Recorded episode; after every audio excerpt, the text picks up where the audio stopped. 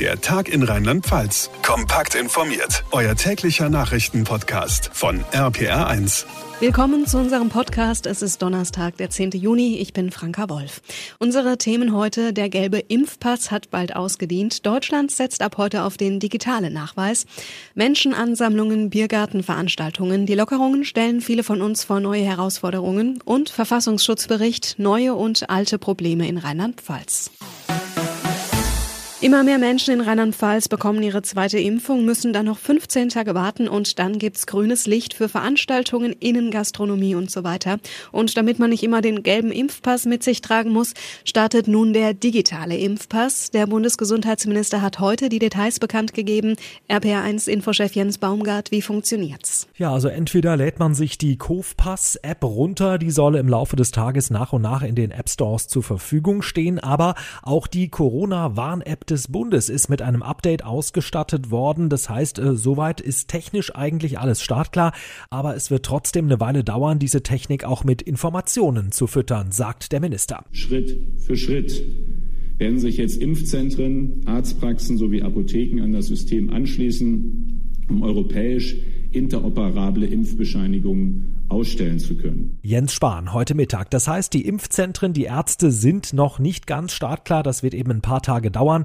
Wer jetzt schon doppelt geimpft ist, kann das alles natürlich nachtragen lassen. Auch die nachträgliche Ausstellung des QR-Codes beginnt schrittweise. Das geht ja um diejenigen, die schon vollständig geimpft sind, die sich natürlich fragen, wie komme ich jetzt an mein digitales Impfzertifikat? Viele Bundesländer werden in diesen Tagen beginnen, postalisch den QR-Code äh, zu versenden ähm, bei den Impfzentren, da wo eben vollständig Personen bereits geimpft wurden. Und auch die Apotheken werden dann eben schrittweise zusätzlich zu den impfenden Stellen sich anschließen. Die ersten haben schon begonnen und können dann entsprechend das digitale Impfzertifikat erstellen. Ab Juli soll der digitale Impfpass dann auch europaweit funktionieren. Bedeutet, wer dann im Urlaub ist, braucht eigentlich nur noch das Handy und einen Personalausweis im Zweifel und nicht mehr den alten gelben Impfpass. Der behält aber weiter seine Gültigkeit. Also für Leute, die sich vielleicht Sorgen machen wegen der Daten oder die gar kein Smartphone haben, die können natürlich weiterhin den Impfpass vorzeigen.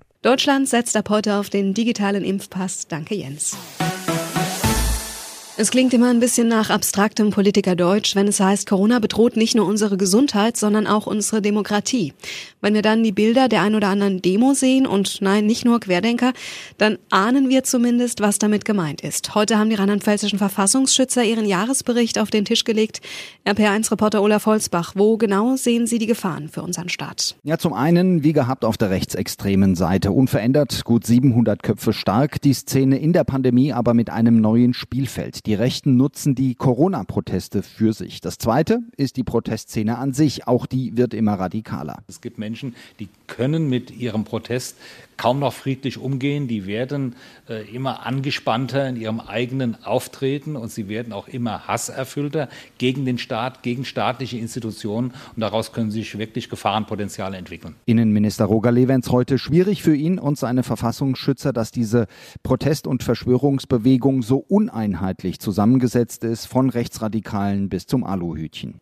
Hm, Frage, jetzt gibt es auch noch andere Extremisten. Sind die in der Pandemie weniger aktiv? Kann man eigentlich nicht sagen, das schwankt vielleicht in der öffentlichen Wahrnehmung, aber Islamisten, linksradikale Reichsbürger sind weiterhin Bedrohungen. Ganz aktuell kommen Hacker- und Spionageangriffe noch hinzu, auch und gerade gegen die Mainzer Forscher von BioNTech, nochmal der Minister. Und es gibt eine zweifache Bedrohung. Zum einen, Impfgegner haben natürlich auch solche Unternehmen im Feindbild fest verortet und zum anderen ausländische Nachrichtendienste, ähm, staatsnahe Hackerorganisationen, die aus China, aus Russland motiviert sind von anderer Stelle, wollen an diese Informationen ran, wollen äh, die Computer, die Server knacken dieser Unternehmen. Und das nächste Ziel zeichnet sich schon ab, die Bundestagswahl im September.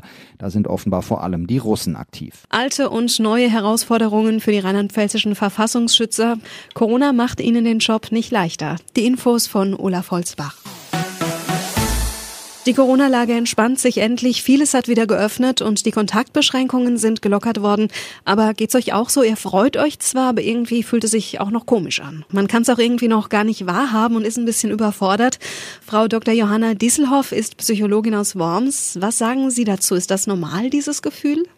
Ja, also ich würde sagen, aus psychologischer Sicht ist das völlig normal. Wir waren jetzt über Monate hinweg isoliert und das jetzt einfach wieder hochzufahren, löst natürlich auch direkt diverse Ängste und Unsicherheiten aus. Und ich glaube, dass wir viel verdrängt haben in den letzten Monaten, weil natürlich die Psyche automatisch in so einen funktionalen Modus wechselt, wenn wir in so einer schwierigen Lage sind wie jetzt in der Pandemie. Und in dem Moment, wo die Normalität einkehrt, kommt das natürlich alles zu uns zurück und ein Stück weit verarbeitet werden. Wie können wir denn jetzt die Lockerungen genießen, ohne überfordert zu sein? Da würde ich tatsächlich raten, dass man immer auf sein Gefühl achtet, was ist gerade richtig für mich und was ist mir aber vielleicht auch zu viel. Glauben Sie, wir können durch die Krise besser Nein sagen oder uns auf das konzentrieren, was uns gut tut? finde ich einen ganz, ganz wichtigen Punkt. Denn wenn man jetzt einfach wieder zu alten Mustern zurückkehrt und sich wieder mit allen trifft, so wie man es vorher gemacht hat, ohne mal zu fragen, was hat mir denn eigentlich jetzt gut getan in der Pandemie und welche Kontakte war ich eigentlich ganz froh, dass die nicht so stattgefunden haben, dann hat man natürlich da keine Klarheit gewonnen. Aber man kann natürlich sich immer fragen in so einer Situation, was ist eigentlich das Gute daran oder was hat mich eigentlich beruhigt? Sie haben ja gesagt, wir haben viel verdrängt die letzten Monate. Wie sollen wir das am besten verarbeiten? Mit Urlaub? Urlaub kann natürlich eine Lösung sein, aber man muss ja sagen, wir neigen ja dazu, im Urlaub uns massiv abzulenken. Also es kann auch schlicht und ergreifend reichen, sich einfach mal die Zeit zu nehmen und mal alle Gedanken aufzuschreiben. Wie ging es mir denn die letzten Monate? Was habe ich denn alles mitgemacht? Was haben Sie denn so mitbekommen? Was nehmen wir Positives aus der Krise mit? Ich glaube, dass wir alle durch diese Pandemie auch stressresistenter geworden sind. Und ich glaube, das ist eine Erfahrung, aus der wir wenn wir mal bewusst hinschauen, auch ganz, ganz viel Kraft ziehen können für die Zukunft, weil wir uns daran immer wieder klar machen können, wie viel wir eigentlich schaffen, wenn wir es müssen. Das stimmt. Ich glaube auch, wir werden gestärkt aus dieser Krise gehen. Dankeschön, Dr. Johanna Disselhoff. Und das war der Podcast Der Tag in Rheinland-Pfalz am Donnerstag. Danke fürs Zuhören und bleibt gesund. Der Tag in Rheinland-Pfalz, das Infomagazin, täglich auch bei RPR1. Jetzt abonnieren.